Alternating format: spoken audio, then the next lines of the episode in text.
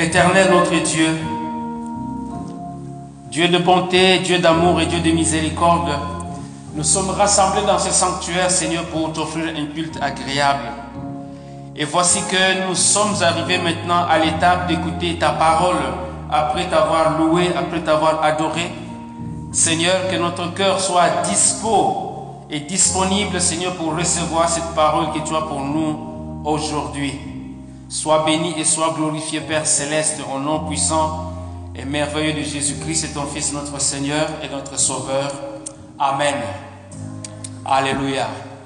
Donc, euh, à titre de rappel, hein, cette série euh, est partie de cette déclaration de Jésus dans ces derniers instants, du moins dans la version de Marc, parce que quand on prend la version de Matthieu, euh, c'est un peu différent de celle que nous voyons euh, chez Luc. Mais dans la version de Marc, alors dans les dernières paroles de Jésus, euh, il a donné cette promesse que nous trouvons au verset 17 jusqu'à la fin. Voici les miracles qui accompagneront ceux qui auront, ceux qui auront cru.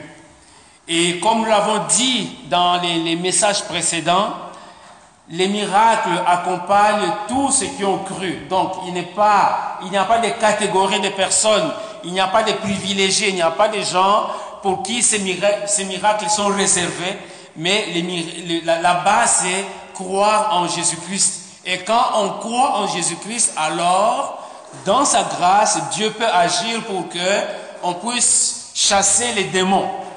Un, Dieu peut agir pour que on puisse parler de nouvelles langues.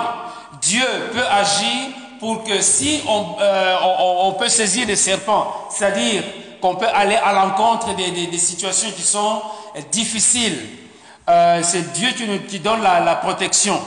Ou encore, euh, si on boit un breuvage mortel, c'est-à-dire que euh, si on est en présence d'une situation peut-être d'empoisonnement ou même le breuvage mortel, peut-être des faux enseignements, mais Dieu est capable de pouvoir faire en sorte qu'on ne soit pas empoisonné, soit par de fausses doctrines, soit par même un, poison euh, naturel. Donc Dieu est là pour intervenir. Et maintenant nous arrivons à l'étape où Jésus est en train de dire à ses disciples, voilà, ils imposeront les mains aux malades et les malades seront guéris. Et j'aimerais répéter, insister ici que Jésus-Christ n'est pas injuste parce qu'il y a ce qu'on appelle des grands théologiens, hein, des gens qui ont des, doctorats ou je ne sais pas quel grade en, théologie dans l'étude de la parole de Dieu, et en lisant qui vous disent, ah mais ces miracles-là sont finis, avec la fin des apôtres, on n'en voit plus. Mais Jésus ne peut pas être euh, injuste. Il dit, voilà, ces miracles, c'est réservé seulement à, mes apôtres. Et puis, après moi, vous qui allez suivre, écoutez, débrouillez-vous. Jésus ne peut pas être euh, injuste à ce niveau. Et donc, les miracles euh, qui ont accompagné les disciples à, leur époque sont aussi valables pour nous. C'est juste, bien aimé, une question de foi. C'est la foi qui déclenche les miracles et non pas l'individu et non pas la personne. Alors, dans ce que nous sommes en train de voir ici, c'est euh, la dernière promesse que Jésus a faite à ses disciples en disant, ils imposeront les mains aux malades et les malades seront guéris. C'est Jésus qui est en train de parler. Et quand Jésus parle, bien aimé, nous devons prêter attention. Quand Jésus parle, nous devons prendre cette parole au sérieux parce que Jésus, c'est la vérité. Et j'aimerais encourager le peuple de Dieu qui est ici et le peuple de Dieu qui nous entend ou qui nous recevra dans les, médias sociaux, dans différentes, d'une autre manière, de commencer, si ce n'est déjà fait, à pratiquer l'imposition des mains à la maison. Parce que c'est Jésus qui le dit, c'est pas ma parole. Jésus a dit, voici les miracles qui accompagneront ceux qui auront cru. En mon nom, ils imposeront les mains aux malades et les malades seront guéris. Aux jeunes parents, quand un enfant est malade, avant même d'aller à l'hôpital, impose les mains à ton enfant et Dieu peut faire en sorte que on n'aura même plus besoin d'aller à l'hôpital. N'attendez pas le pasteur. Ah, on va d'abord courir chez le pasteur pour aller, pour qu'il puisse prier. Prenez la disposition. Jésus a dit, Seigneur, Tu as dit, voici les miracles qui accompagneront ceux qui auront cru. Ils imposeront les mains aux malades et les malades seront guéris. Et moi, je crois en toi. Je crois que tu es le Seigneur des Seigneurs, que tu es celui qui est mort à la croix pour moi. J'impose les mains aux malades. J'impose les mains peut-être à mon mari. J'impose les mains à mon frère. J'impose les mains euh, à mon épouse, etc. Et je m'attends à ce que la guérison puisse intervenir. Voyez-vous?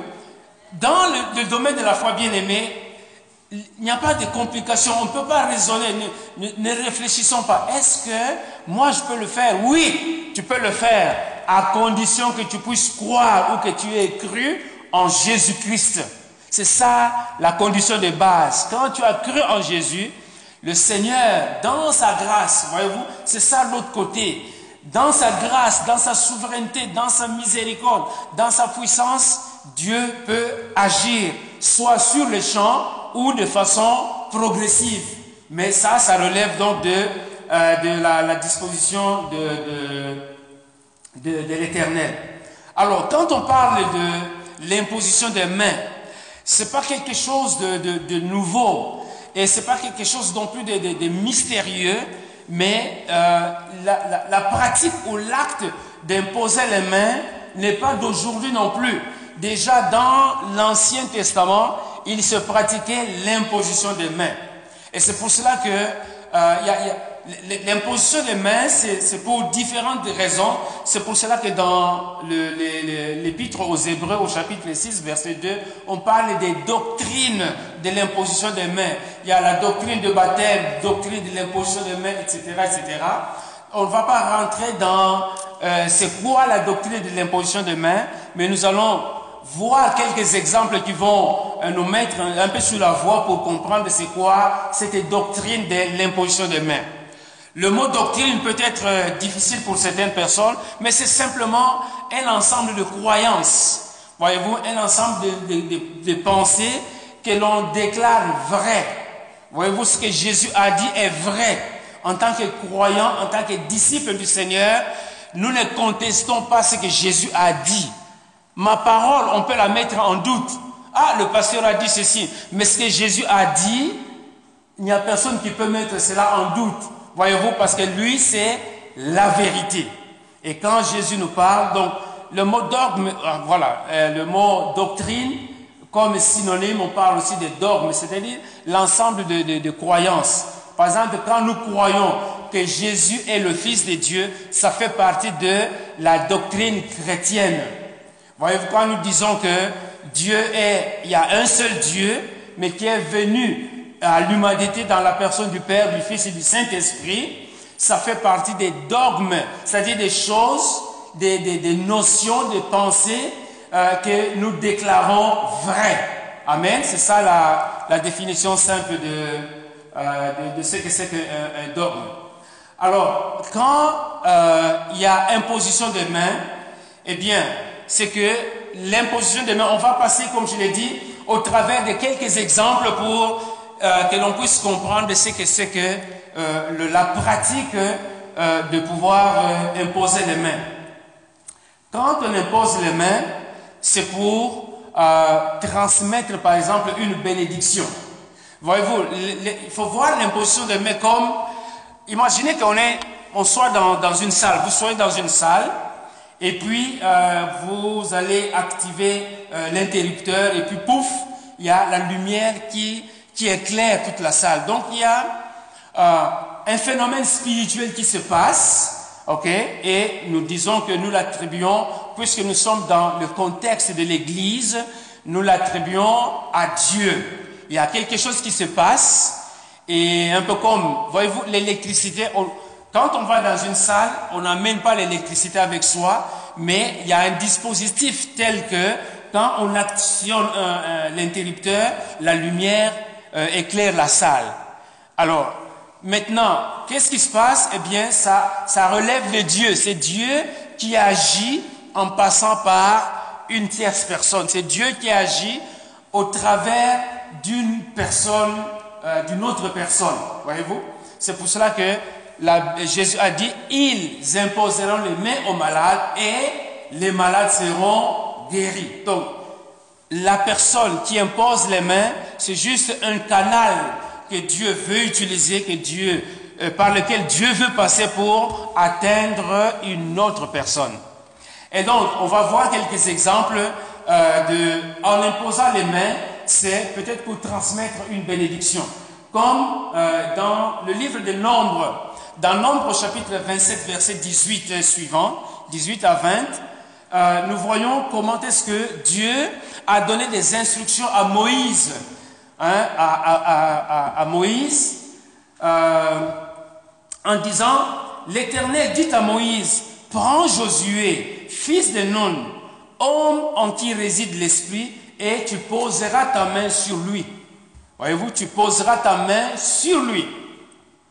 Tu le placeras devant le sacrificateur Éléazar et devant toute l'assemblée, et tu lui donneras des ordres sous leurs yeux. Donc Moïse doit prendre Josué, il le met devant tout le monde, devant le sacrificateur Éléazar, lui imposer les mains et lui donner des instructions. Tu le rendras participant de ta dignité. Voyez-vous? Dieu ne dit pas que tu, il deviendra comme toi, mais il va entrer dans le ministère que tu es en train d'exercer auprès, auprès pardon, des, des, enfants d'Israël.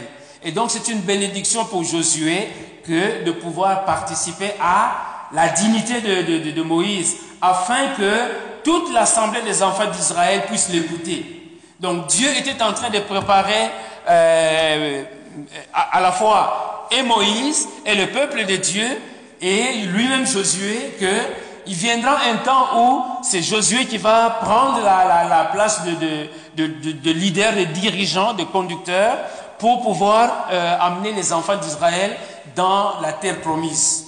Vous vous rappelez aussi de euh, quand, peu de temps avant la mort de, Jacob, quand Joseph hein, avait présenté ses enfants à, leur père, à, son père, hein, Manassé et euh, Ephraïm, alors Joseph a amené les, enfants devant, devant son père. Euh, Manassé était à sa, droite et Ephraïm à... Euh, non, c'est l'inverse. Euh, c'est ça. Parce que quand il a croisé les mains, donc Manassé, la, main droite de Josué avait touché la, la, la tête d'Ephraïm et la main gauche de, de, de, Jacob, je voulais dire, excusez-moi, Jacob, a touché. Donc, mais c'était une bénédiction alors Joseph, Joseph voulait interchanger les mains. Il dit non, non, non, c'est fait sciemment et c'est comme ça que, en bénissant ces enfants-là, euh, Ephraim a pris, si vous voulez, le dessus sur, euh, sur Manassé. Euh, Jacob avait imposé les mains aux, deux enfants de, Joseph. Si l'imposition de mains peut amener une bénédiction, ça peut aussi amener la malédiction. La malédiction dans les cas des enfants d'Israël, ok? Dans l'Ancien Testament, ce n'était pas la malédiction imposée sur quelqu'un, mais sur un animal. Ok, donc on ne maudissait pas les gens en imposant les mains comme ça, toi, on t'impose les mains et tu, vas être maudit. Non, c'était sur, euh, sur un, un, un, animal. Et dans Lévitique chapitre 16, Lévitique chapitre 16, verset 20 et suivant, jusqu'au verset 22, voici ce que la Bible dit. Lorsque tu auras achevé de faire l'expiation pour le sanctuaire, pour la tente d'assignation et pour l'autel, il fera approcher un bouc vivant. Un bouc, c'est le, mâle d'une de la chèvre. Donc, il faut amener un bouc vivant. Aaron, qui est le, le sacrificateur, Aaron posera ses mains, Aaron posera ses deux mains sur la tête du bouc vivant et il confessera sur lui toutes les iniquités des enfants d'Israël. Voyez-vous, on est à l'époque où Jésus n'était pas encore là et la, façon de pouvoir euh, pardonner les péchés, c'est de, si vous voulez, ou de, pouvoir faire un transfert sur un bouc. Voyez-vous, parfois c'est couvrir le péché, mais ici on parle d'un transfert des iniquités sur le bouc. Un bouc vivant et Aaron, le, sacrificateur, il confessera sur lui toutes les iniquités des enfants d'Israël et toutes les transgressions par lesquelles ils ont péché. Donc après avoir commis le péché, vol, euh, bagarre, ceci et cela, alors euh, quand le sacrificateur faisait euh, la, purification, eh bien, les, péchés étaient transmis sur un bouc vivant.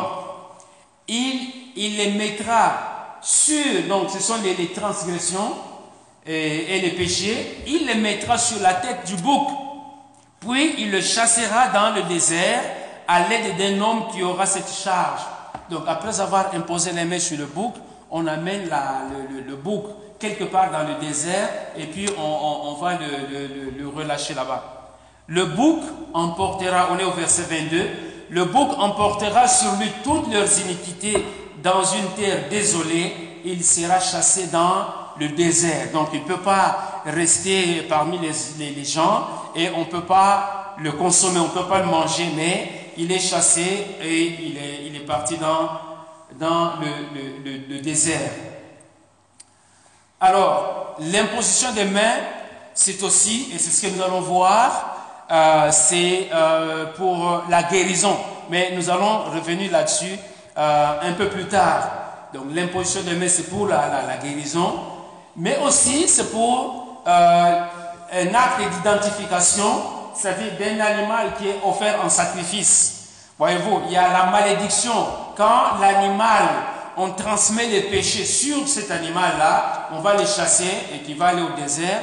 Mais quand c'est pour offrir un sacrifice à Dieu, eh bien là aussi, quand il faut offrir un sacrifice à Dieu, là aussi, du moins, je précise bien, nous sommes dans l'Ancien Testament. Ce sont des pratiques qu'on n'exerce plus de nos jours parce que Jésus est venu, voyez-vous, toutes ces pratiques de l'Ancien Testament, c'était euh, en, attendant que Jésus-Christ euh, puisse, euh, disons, exercer son ministère auprès des enfants d'Israël. Donc, vous lirez dans Lévitique, par exemple, chapitre 1er, verset 1 à 4, où il y avait imposition de main sur un gros bétail, l'Holocauste, hein, que, l'on offrait au, Seigneur. Ça, c'est, on, s'identifie, c'est-à-dire qu'on on, s'identifie à, cet animal-là et on offre un sacrifice agréable à Dieu.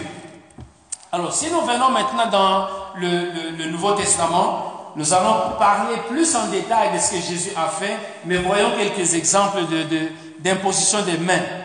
Euh, à l'époque des, apôtres, si euh, vous vous rappelez euh, le, ministère de Philippe, quand Philippe avait fait son ministère en Samarie, nous sommes dans le livre des Actes au chapitre 8, quand il a prêché, il y a des gens qui avaient accepté le Seigneur, qui avaient accepté Jésus comme Seigneur et comme Sauveur, et même Simon le magicien, si vous vous rappelez l'histoire, lui aussi l'avait accepté.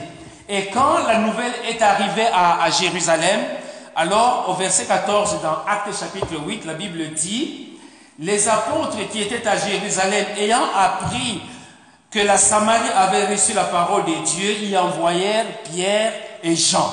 Voyez-vous, Pierre et Jean, comme dans Actes chapitre 3, ils ont envoyé à, Samarie ou en Samarie euh, Pierre et Jean. Verset 15. Ceux-ci arrivaient chez les Samaritains prièrent avec eux afin qu'ils reçussent le Saint-Esprit. Donc, euh, quand les, Pierre et Jean sont arrivés auprès des Samaritains, ils ont prié avec eux pour qu'ils reçoivent le Saint-Esprit. Donc, l'imposition des mains, c'est aussi pour recevoir le Saint-Esprit. Mais j'aimerais bien préciser que ce n'est pas la seule et l'unique méthode pour recevoir le Saint-Esprit. Je vous dis bien aimé que dans le domaine spirituel, c'est une question de foi. Et c'est pour cela que euh, quand quelqu'un a reçu le Seigneur, c'est tout un processus. Il ne faut pas juste dire, OK, tu as fait la prière de repentance et puis tout est accompli, mais il faut enseigner. Jésus a dit, et enseignez-leur. Voyez-vous, donc la personne peut recevoir le Seigneur, mais sans nécessairement arriver au point où euh, il se laisse guider, il se laisse conduire par le Saint-Esprit. Alors, mais dans le cas d'espèce ici, parce que regardez, les apôtres, le jour de la Pentecôte, ils n'ont pas reçu l'imposition des mains de quelqu'un, mais c'était le Saint-Esprit directement. C'est une grâce spéciale pour eux. Il y a eu l'effusion du Saint-Esprit et ils ont été baptisés du Saint-Esprit. Donc ce n'était plus le même Pierre, le même Jean, le même euh, Matthieu, mais c'était euh, des, des, gens qui étaient complètement transformés.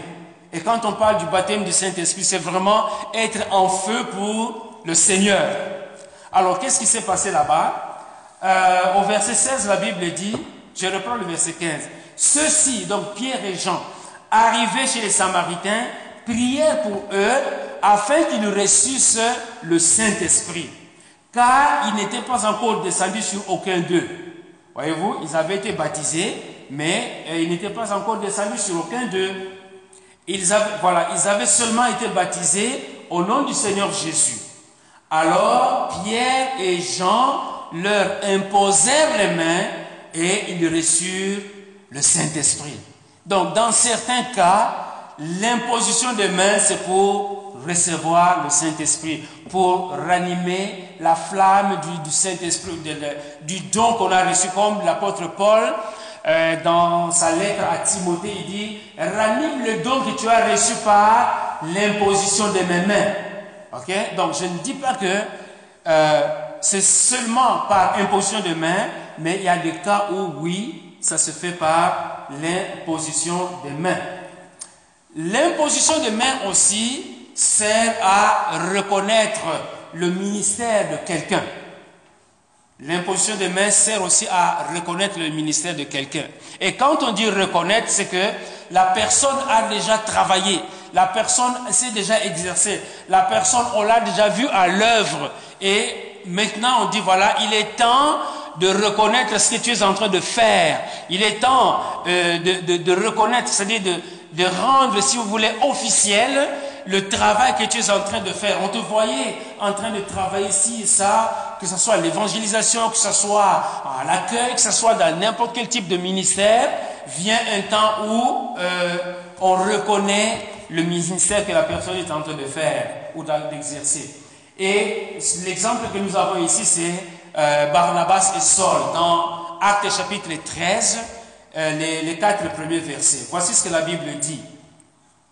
Il y avait dans l'église d'Antioche des prophètes et des docteurs, Barnabas, Siméon appelé Niger, Lucius de Cyrène, euh, Manahem qui avait été élevé avec Hérode le tétrarque, et Saul, Barnabas et Saul. Pendant qu'ils servaient le Seigneur dans leur ministère et qu'ils jeûnaient, le Saint-Esprit dit, écoutez bien ceci, pendant qu'ils servaient le Seigneur dans leur ministère et qu'ils jeûnaient, le Saint-Esprit dit, mettez-moi à part Barnabas et Saul pour l'œuvre à laquelle je les ai appelés. Le Saint-Esprit a parlé. Peut-être quelqu'un avait eu une parole en langue qui avait été interprétée et euh, on dit voici ce que le Saint-Esprit dit. Est-ce que c'était une voix audible? La Bible ne le dit pas de façon explicite, mais ce que nous retenons, c'est que le Saint-Esprit a parlé. De quelle manière? On n'a pas ce détail-là, mais on sait que le Saint-Esprit a parlé.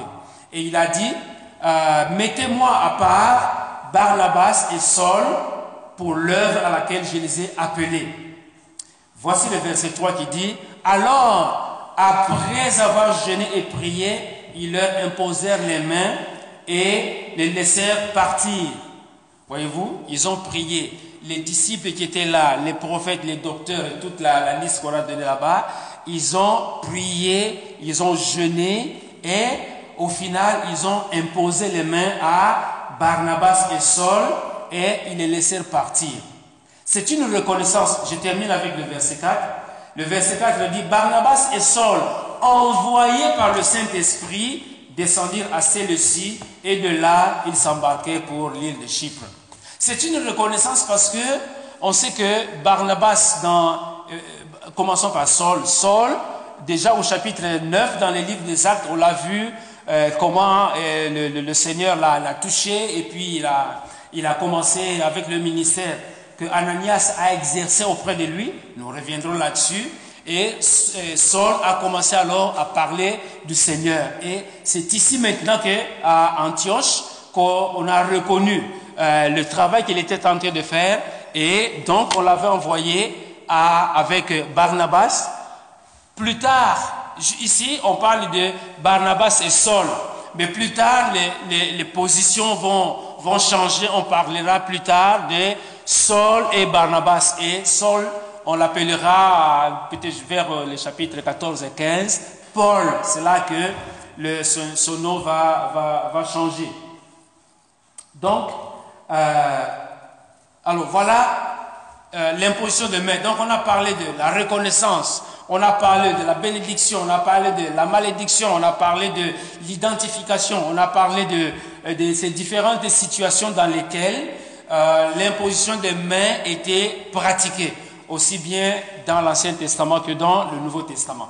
Maintenant, nous allons plus nous concentrer sur l'imposition des mains dans le ministère que Jésus a exercé lui-même. Parce que si Jésus dit, ils imposeront les mains aux malades, c'est que lui-même avait déjà pratiqué l'imposition des mains. Amen. Jésus lui-même, dans son ministère, avait déjà pratiqué l'imposition des mains.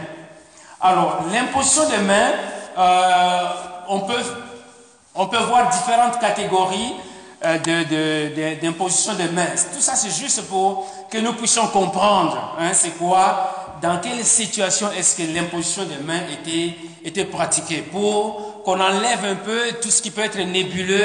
Ah, je ne sais pas, est-ce que je peux le faire ou ne pas le faire. Je répète que si on est un croyant, un véritable croyant, un enfant de Dieu, né de nouveau, on a l'autorisation de pouvoir pratiquer l'imposition des mains.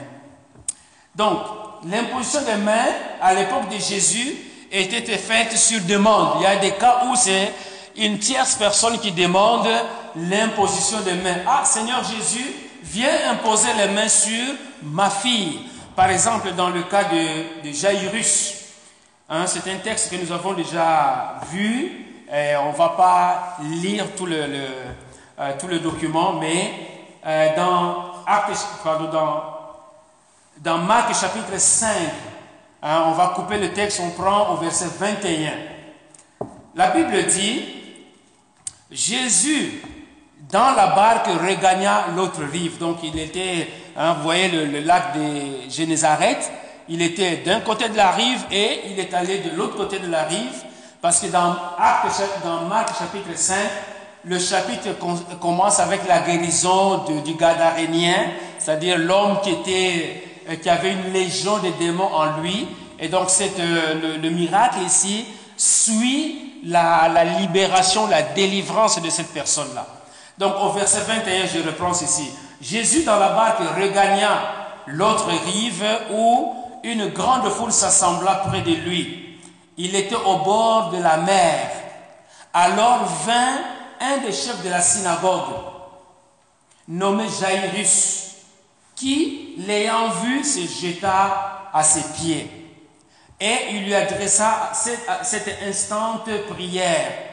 Jairus, le Père, a vu Jésus, il a couru vers lui, il s'est jeté à ses pieds et il a prié.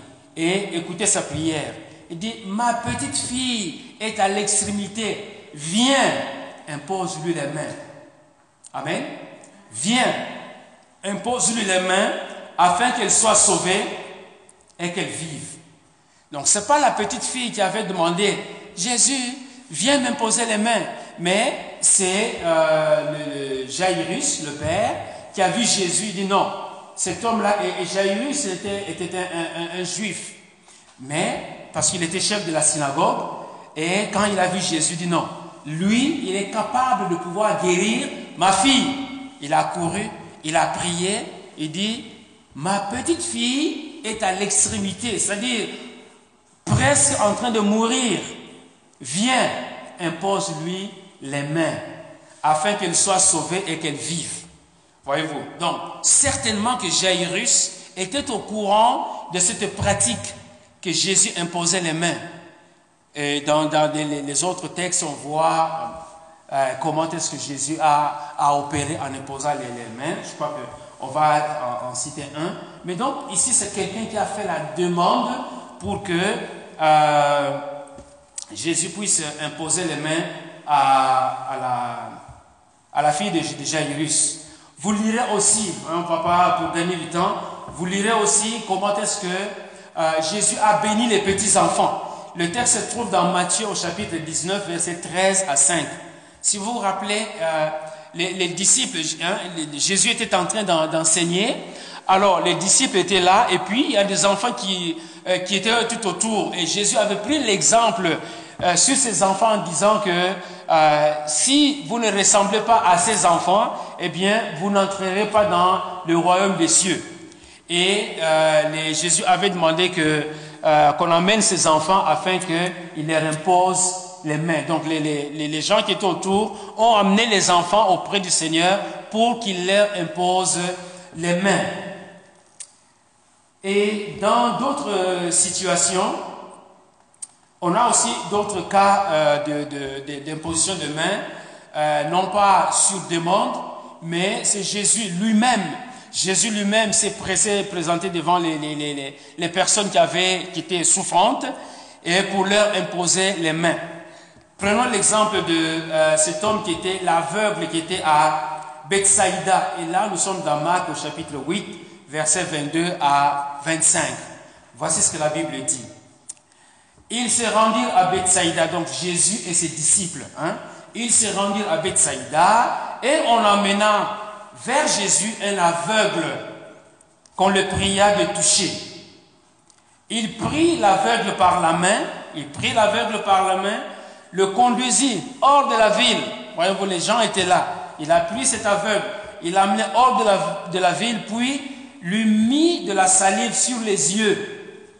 C'est un peu bizarre comme pratique, mais c'est Jésus. On n'a pas à contester. Il lui mit un peu de salive sur les yeux et lui imposa les mains. Il avait mis la salive sur les yeux de cet aveugle et il lui a imposé les mains. Il lui imposa les mains et lui demanda s'il voyait quelque chose.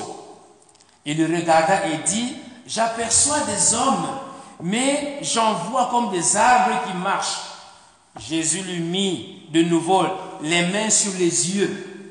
Voyez-vous Il avait, une première fois, il a imposé ses mains sur lui, peut-être sur la tête, peut-être sur les épaules, peut-être directement sur les yeux, mais il a fait l'imposition des mains.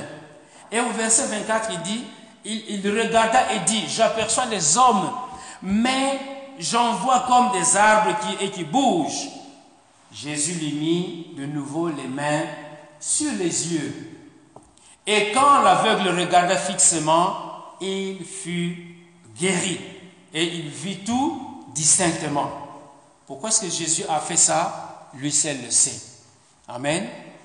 C'est Jésus, c'est comme ça qu'il a, a opéré dans, dans, le cas de cet homme-là. Il a pris, il a amené en, en, dehors de la ville, loin des de, de, regard des autres et voilà que euh, cet homme était, était guéri.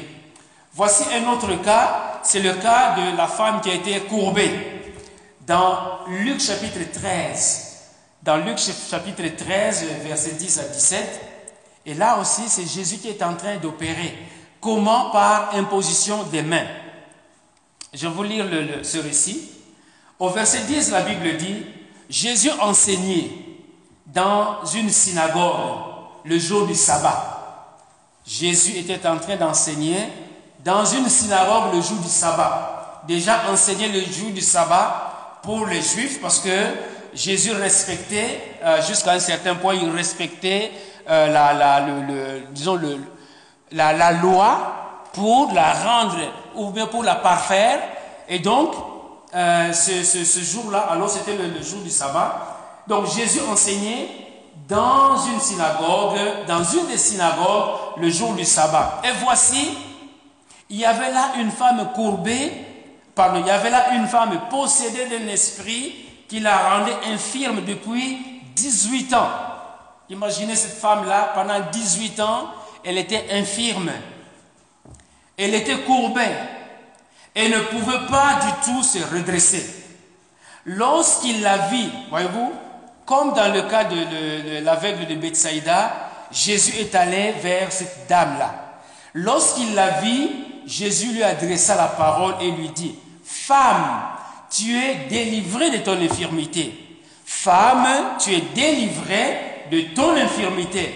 Et qu'est-ce que Jésus a fait? Et il lui imposa les mains. Il lui imposa les mains à l'instant, elle se redressa et glorifia Dieu. Voyez-vous, pendant 18 ans, courbé, en train de, marcher, la bosse avait peut-être augmenté de volume d'année en année, peut-être jusqu'à faire vraiment un arc de, cercle euh, au, niveau de son, dos. Et tout d'un coup, Jésus lui impose les mains, Jésus lui adresse une parole, Femme, tu es délivrée de ton infirmité. Et il lui imposa les mains, et à l'instant, elle se redressa et glorifia Dieu. Mais le chef de la, synagogue, évidemment, indigné de ce que Jésus avait, avait opéré cette guérison un jour le sabbat, dit à la foule, mais le chef de, oui, c'est ça, le chef de, la synagogue, indigné de ce que Jésus avait opéré cette guérison, un jour de sabbat dit à la foule, il y a six jours pour travailler. Venez donc vous faire guérir ce jour-là et non pas le jour du sabbat. Parce que pour le chef de la synagogue, évidemment, le sabbat c'était quelque chose de sacré, mais Jésus a montré qu'il est le maître du sabbat. Et donc il avait opéré cette guérison un jour de sabbat. Et il y a d'autres guérisons encore, euh, je peux en, citer tant d'autres, par lesquelles Jésus a imposé les mains pour la guérison. Plusieurs guérisons avaient eu lieu hein, pendant que Jésus s'est déplacé dans ses différents ministères. Et on va regarder ce que Jésus a fait euh, dans la version de Luc, Luc au chapitre 4, verset 40. 40 et 41. Après le coucher du soleil, tous ceux qui avaient des, malades atteints de diverses maladies les lui amenèrent. Donc Jésus, hein, il s'est déplacé et puis euh, il enseignait dans, dans, les synagogues, il faisait différents ministères, il s'est déplacé. Euh, après donc le coucher du soleil, tous ceux qui avaient des malades atteints de diverses maladies, cancer, polio, lèpre, tout ce que vous voulez, fièvre, etc., atteints de diverses maladies, les emmenèrent. Il imposa les mains à chacun d'eux. Écoutez ceci, bien aimé. Il imposa les mains à chacun d'eux et il les guérit. Jésus imposait les mains et les gens étaient guéris. C'est pour cela que, puisqu'il a toute autorité, il envoie ses disciples pour pouvoir euh, imposer les mains afin que les gens soient guéris. Si Jésus envoie ses disciples, il dit, allez annoncer la, bonne nouvelle et, euh, annoncer leur tout ce que je vous ai prescrit. Si Jésus leur donne le pouvoir de, chasser les démons, si Jésus leur donne le pouvoir de parler différentes langues, si Jésus leur donne le pouvoir de saisir les serpents, le pouvoir d'être guéri, euh, parce que s'ils boivent quelques breuvages mortels, mais la guérison pour Jésus, c'est quoi? Ce n'est pas quelque chose de compliqué. Et il leur a donné donc cet autre pouvoir en disant, allez. Et quand vous allez imposer les mains aux malades, que les malades soient guéris. Le problème, je le dis et je le répète encore, c'est une question de FOI, une question de foi. Quand la foi est là, quand la foi rencontre la parole de Dieu, alors Dieu agit. Amen. Quand la foi rencontre la parole de Dieu, Dieu agit. C'est Dieu qui, c'est là que Dieu intervient.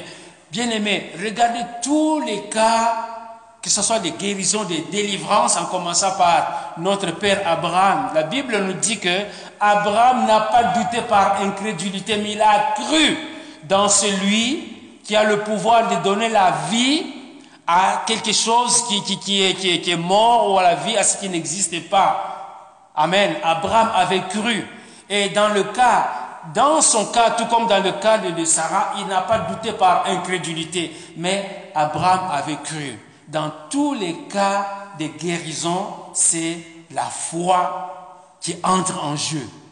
D'une part, il y a l'autorité, la souveraineté de Dieu, et d'autre part, il y a la foi. Et quand les deux se rencontrent, alors la guérison intervient toujours selon la volonté de Dieu, selon la, souveraineté de Dieu.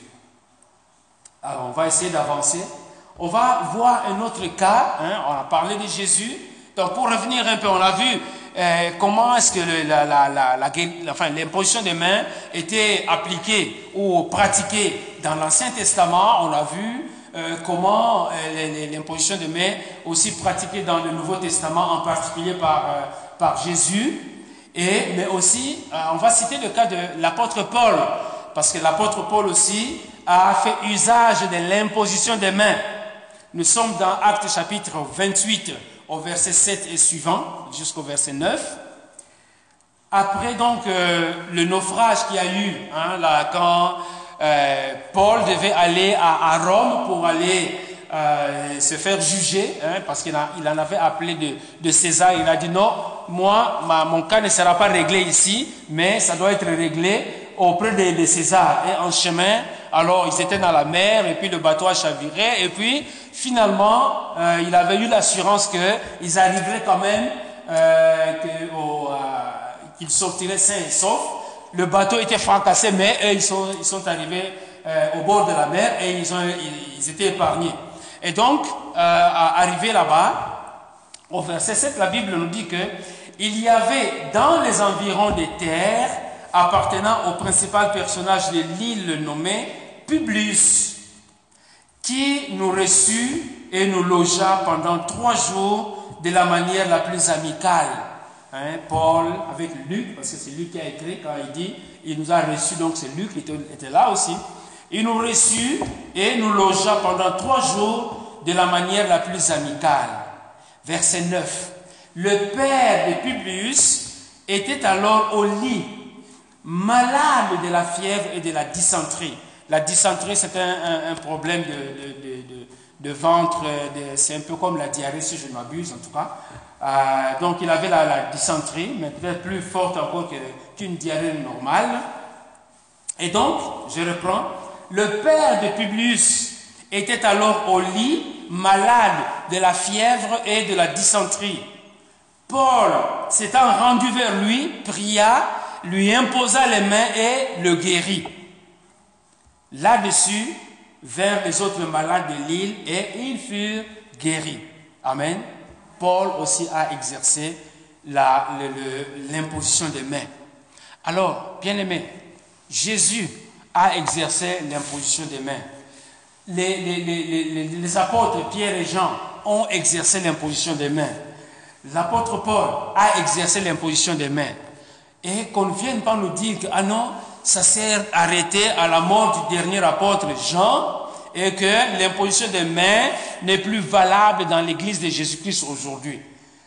Et j'ai dit, bien aimé, que ça m'étonnerait que Jésus soit aussi méchant envers euh, euh, ses, disciples d'aujourd'hui parce que d'une part, il dit, allez, faites de, allez dans toutes les nations, faites des disciples, les baptisant au nom du Père, du Fils et du Saint-Esprit. Les gens deviennent des disciples, mais il leur dit, ah non, vous, vous ne devez plus imposer les mains aux malades pour qu'ils soient guéris. C'est un non-sens, bien-aimé.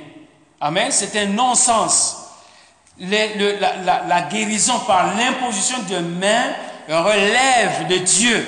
C'est Dieu qui agit, c'est Dieu qui intervient et la personne qui impose les mains est simplement un canal. Pourquoi est-ce que c'est un canal? Parce que, comme ici, euh, Dieu s'est servi de l'apôtre Paul pour pouvoir toucher le père de Publius. Certainement, on est en territoire païen. Oui, quand les païens voient ça, ils disent, ah, mais ça c'est un serviteur de Dieu. Voyez-vous, ça, ça vient susciter la foi dans ces, ces, ces personnes-là. Mais même nous, à l'intérieur de l'Église, même nous qui connaissons le Seigneur depuis un certain nombre d'années, c'est bien de voir que dans l'Église, en imposant les mains aux malades, les malades guérissent. Voyez-vous, ça vient susciter la foi, ça vient ranimer notre foi. Donc, euh, c'est une question euh, de, foi euh, de savoir que l'imposition des mains aux malades existe.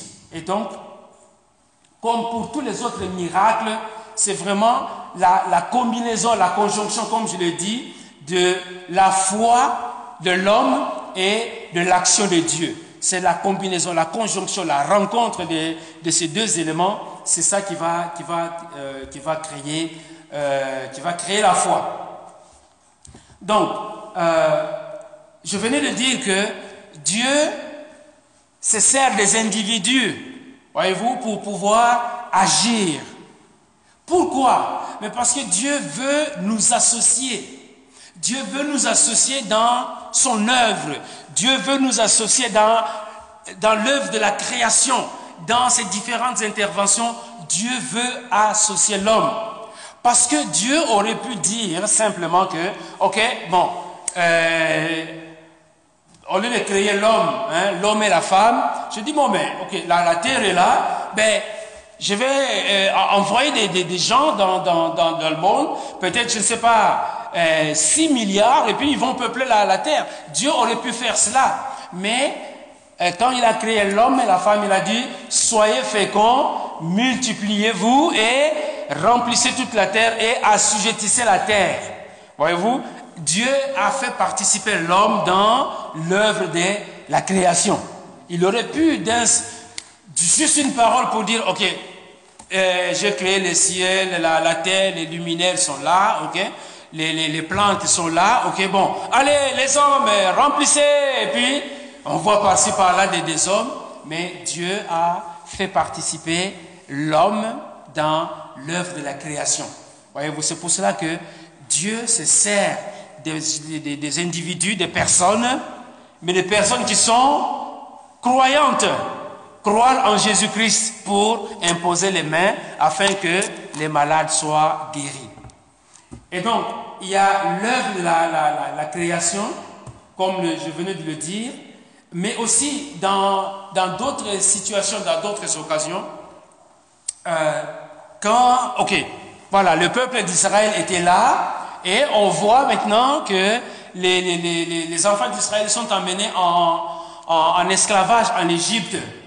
Dieu aurait pu dire, ok, euh, je vais vous sortir d'ici très rapidement, tranquillisez-vous, mais Dieu va se servir d'un homme. Amen. Dieu va se servir de, de Moïse.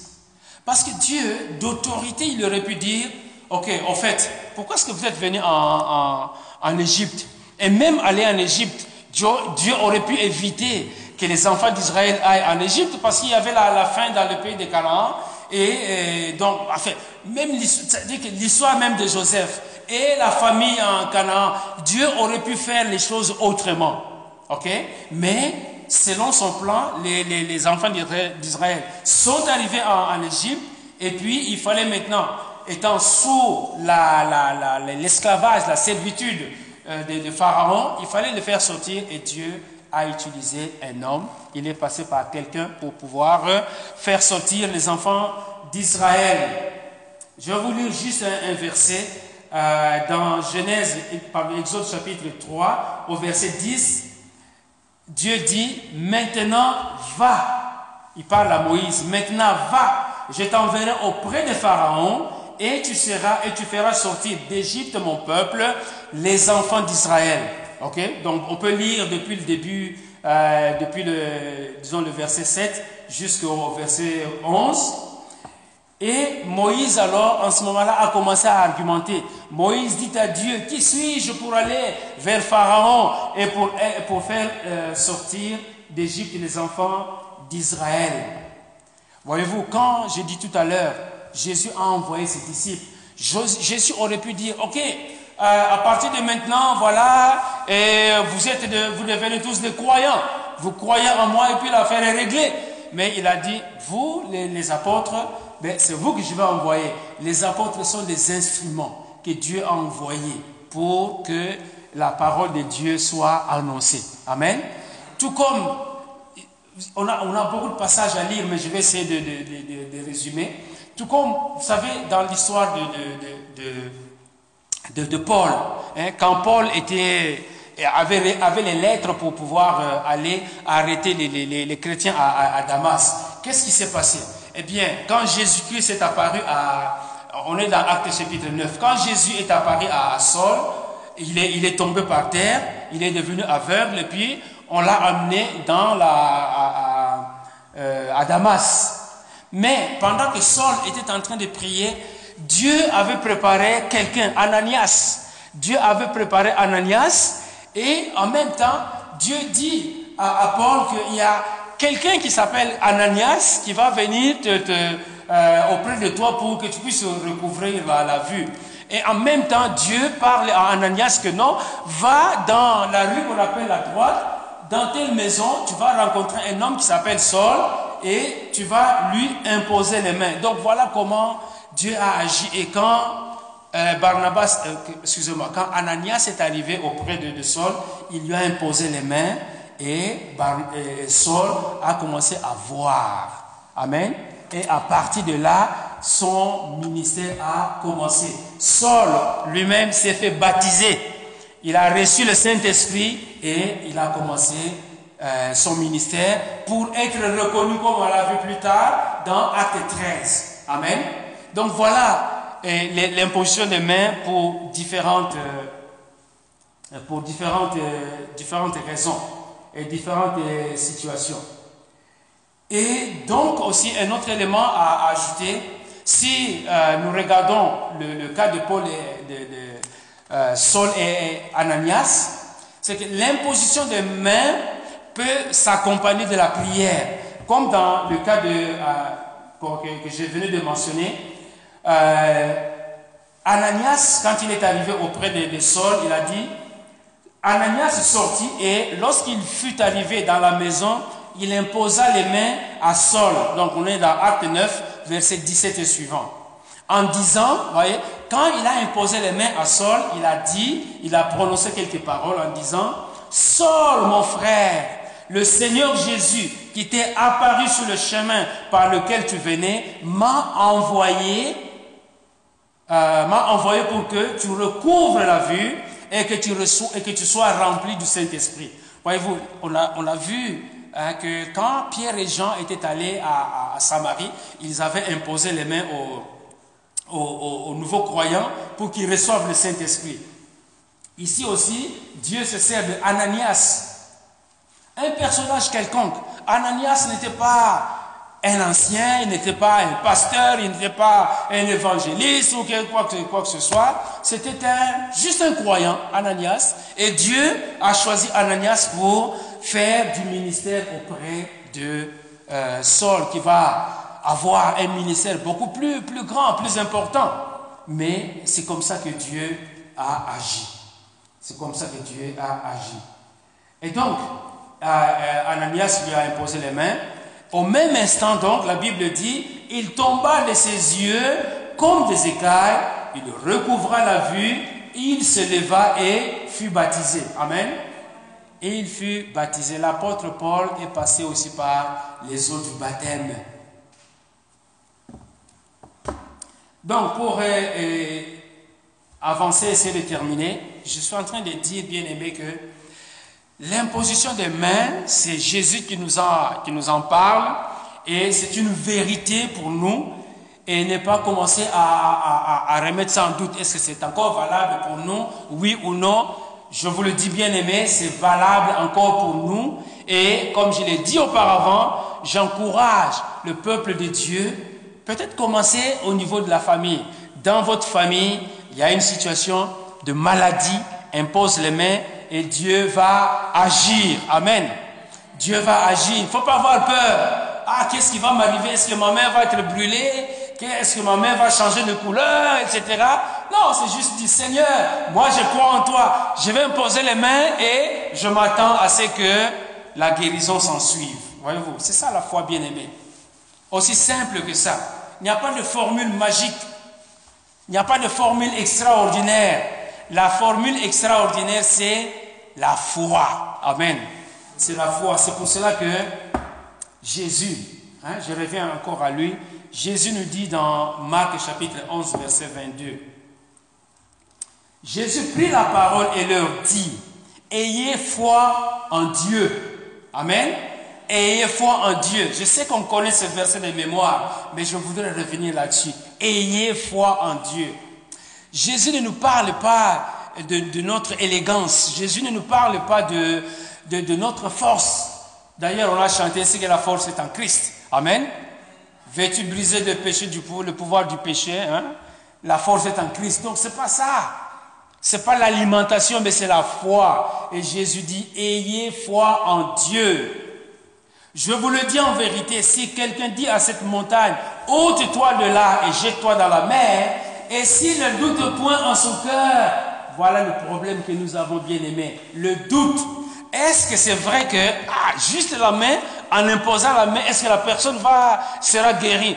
Si on doute déjà, n'essayez même pas d'imposer la, main parce que au départ, vous annulez l'œuvre que Dieu veut faire. Amen. Mais si par la foi on dit, Seigneur, moi je te prends au mot, j'impose les, mains et je m'attends à ce que guérison s'en suive. Et on regarde au Seigneur. Peut-être ça va, ça peut être instantané, ça peut être euh, euh, différé ou quoi que ce soit, mais le Seigneur agit. Amen. Euh, dans ma vie personnelle, j'ai déjà vu des guérisons instantanées. Il y a une dame qui était malade. On était, je ne vais pas citer le nom de l'église quelque part, nous étions dans une église quelque part. Et c'était même pas dans l'ordre d'un culte, c'était juste euh, un temps de, prière. Et puis, euh, la, dame, mon épouse, pourra vous confirmer ce que je suis en train de dire. Euh, la dame s'est présentée et dit, voilà, j'ai tel, tel problème. Je dis, bon, écoutez, on va mettre la parole de Dieu en pratique, ok? Et puis, imposer les mains à la, personne et la personne était guérie. Je dis, c'est pas moi, c'est le Seigneur qui a agi. Amen. Donc, euh, il faut simplement s'exercer. Vous voyez, quand, on s'exerce et on voit Dieu qui intervient, Dieu qui, euh, qui agit. Mais le verset 24 dit, c'est pourquoi je vous dis, tout ce que vous demanderez en priant, croyez que vous l'avez reçu et vous le verrez s'accomplir. Amen. Cette parole nous envoie ou nous renvoie à un autre passage que nous avons lu au début dans Jean 15, verset 16. Euh, tout ce que vous demanderez en mon nom, croyez. Euh, qu'est-ce que le, verset dit? Euh, Jean 15, verset 16. Jean 15, verset 16, voilà. Ce n'est pas vous qui m'avez choisi, mais c'est moi qui vous ai choisi et je vous ai établi. Voyez-vous, ici, voyez-vous, Jésus se sert de, ses disciples et il les établit. Euh, et je vous établis afin que vous alliez et que vous portiez du fruit et que votre fruit demeure, afin que ce que vous demanderez au Père en mon nom, il vous le donne. Amen. Tout ce que vous demanderez au Père en mon nom. Et ici, tout ce que vous demanderez en priant, croyez que vous l'avez reçu et vous le verrez s'accomplir. Et euh, un dernier verset que nous allons voir cet après-midi, c'est 1 Jean 5, versets 14 et 15. Ce que la Bible nous dit, c'est que nous avons auprès de lui auprès de Dieu, auprès du Seigneur, nous avons auprès de lui cette assurance, cette assurance que si nous demandons quelque chose selon sa volonté, il nous écoute. Si nous demandons quelque chose euh, selon sa volonté, voilà un autre domaine où euh, nous, rencontrons des difficultés. Est-ce que ce que nous demandons rentre dans la volonté de Dieu est-ce que notre prière n'est pas euh, une prière d'imprécation, on n'est pas en train de faire des imprécations? Et quand on fait des, imprécations, ça veut dire qu'on est en train de, de, prononcer des malédictions sur une personne. Est-ce que vous croyez que Dieu va exaucer cette prière? Non. Il faut que ça rentre dans la volonté de Dieu. Et c'est pour cela que euh, dans l'intercession, la personne n'a même pas besoin de savoir qu'on est en train de prier pour elle mais Seigneur, je te prie pour mon frère qui est à tel endroit, qui est en train de souffrir. Seigneur, même si je ne peux pas lui imposer les mains, mais je sais que ta main n'est pas trop courte pour aller la toucher. Est-ce que toi, tu peux la guérir? S'il était possible de tendre ma main jusque-là, physiquement, bien sûr, ça ne se fait pas, mais en intercédant, selon la volonté de Dieu, Dieu peut agir. Peut-être de façon instantanée, peut-être de façon différée, ou Dieu peut ne pas répondre non plus, parce que tout dépend toujours de la souveraineté de Dieu. Et donc ça doit se faire selon la volonté de Dieu. Je reprends le verset 14. Nous avons auprès de lui cette assurance que si nous demandons quelque chose selon sa volonté, il nous écoute. Et si nous savons qu'il nous écoute, et si nous savons qu'il nous écoute, quelque chose que nous demandions, nous savons que nous, la possédons, que nous possédons la chose que nous lui avons demandé. Donc voilà un peu une façon de voir comment s'exerce la foi. Je demande à Dieu quelque chose par la foi. La chose rentre dans la volonté de Dieu. Il faut que dès cet instant-là, que je puisse croire que Seigneur, je sais que tu vas agir. Je sais que tu es souverain. Je sais qu'en ton temps, tu vas intervenir. C'est là que se situe souvent notre problème. Parce que si, si ce n'est pas instantané, on va dire, ah mais j'ai prié peut-être euh, un jour, peut-être un mois, peut-être des années, mais je ne vois rien. Mais, bien aimé, Dieu est souverain, voyez-vous. Il n'y a personne qui peut commander à Dieu, il n'y a personne qui peut dire, que fais-tu? Il n'y a personne qui peut faire ça. Tout ce que nous pouvons faire, c'est Seigneur, je m'attends à, à, ton intervention. Je crois en toi. Je sais que tu es vrai. Je sais que tu es souverain. Je sais que tu m'écoutes. Et j'attends à ce que tu, tu, tu puisses intervenir. C'est pour cela que l'apôtre Jacques nous dit que l'épreuve, les épreuves doivent, dans le chapitre premier, les épreuves là sont, sont là pour venir solidifier notre foi. S'il n'y a pas d'épreuves bien aimées dans la vie, si on n'est pas encore passé par des épreuves, soyez sûr que la foi est chancelante. Mais quand l'épreuve est là et qu'on supporte l'épreuve et que par la grâce de Dieu, on passe au travail de l'épreuve, là, on peut dire oui, je sais que l'Éternel m'a secouru. Et on compte sur lui. Et on sait que on ne cherche pas les épreuves. Mais quand la prochaine épreuve viendra, je sais que mon Rédempteur va se lever. Amen. Je sais que Dieu va se lever. Je sais que Dieu va intervenir. Et c'est ça qui va nourrir notre foi.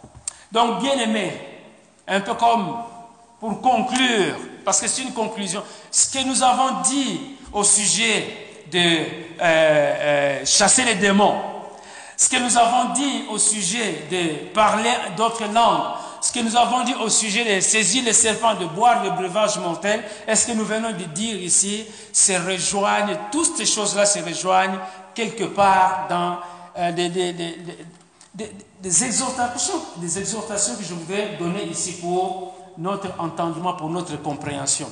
La première des choses bien aimées, c'est que pour bénéficier, pour profiter de ce que Jésus est en train de nous dire, voici les miracles qui accompagneront ceux qui auront cru, au départ, bien aimé, il faut être un disciple de Jésus. Il faut être un disciple du Seigneur. Sinon, tu vas peut-être imposer les mains en utilisant une force qui n'est pas la force divine.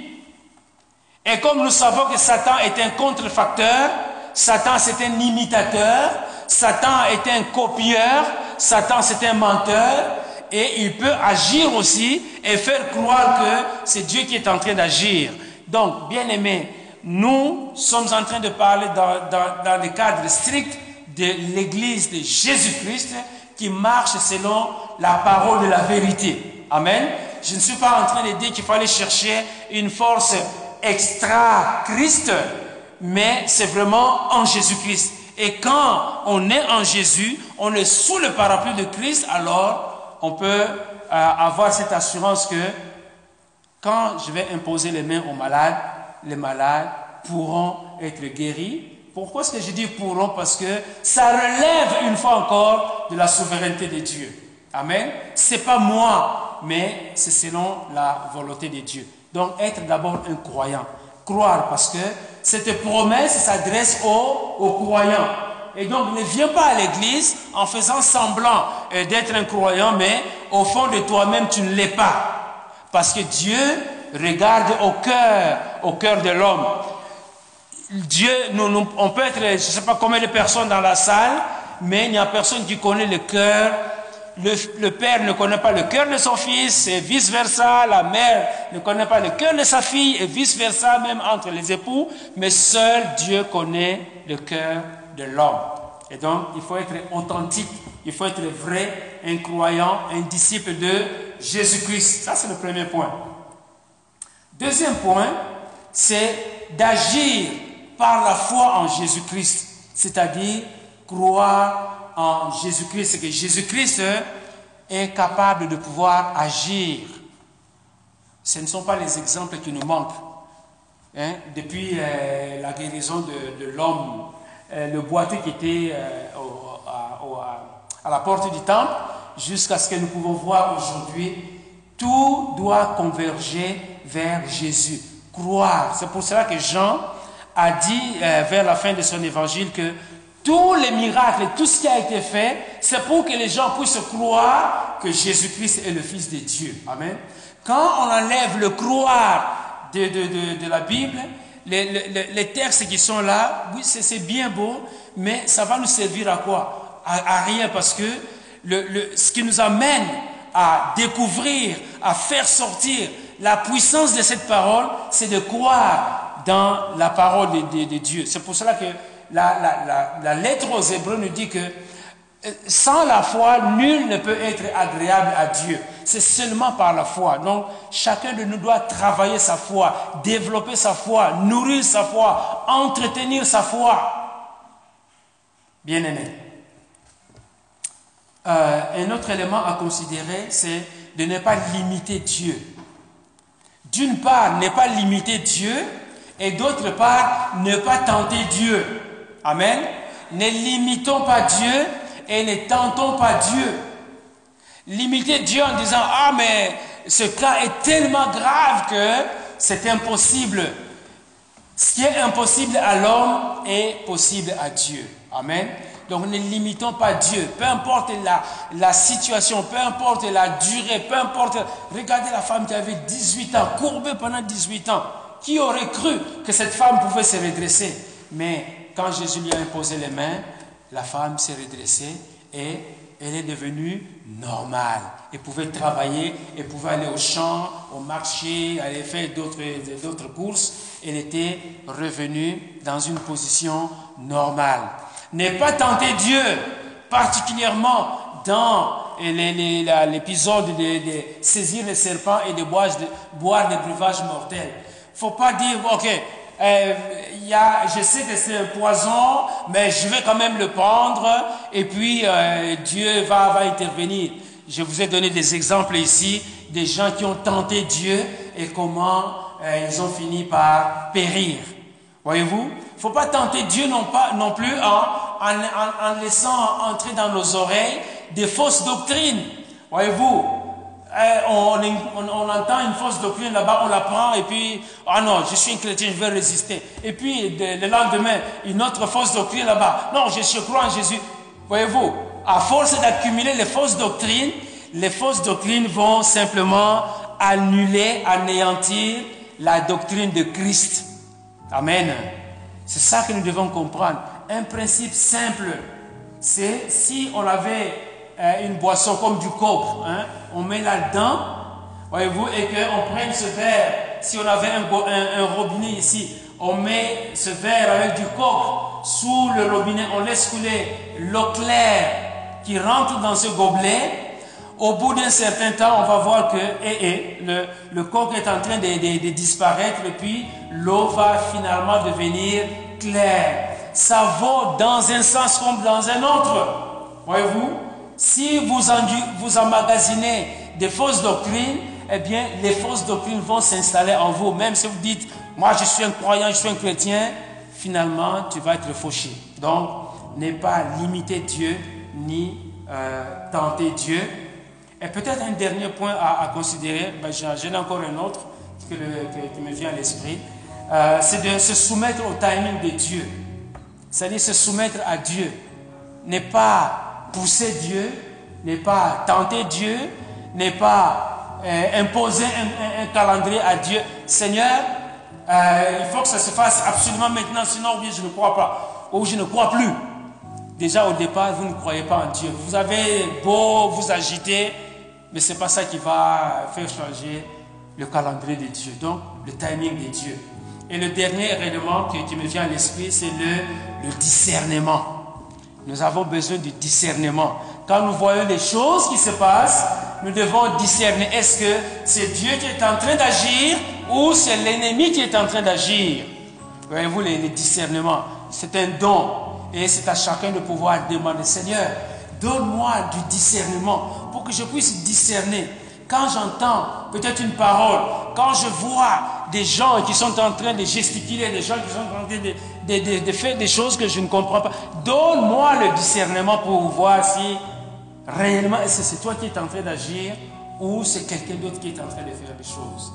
Donc voilà un peu quelques éléments bien aimés qui peuvent nous aider pour vivre pleinement cette promesse que Jésus a faite à ses disciples en son temps, mais qui reste encore valable pour nous aujourd'hui. Amen. Alléluia. Gloire au Seigneur. Gloire au Seigneur. Nous avons un Dieu qui nous aime. Nous avons euh, des comment, ressources qui, qui sont à notre disposition. C'est à nous de pouvoir les utiliser.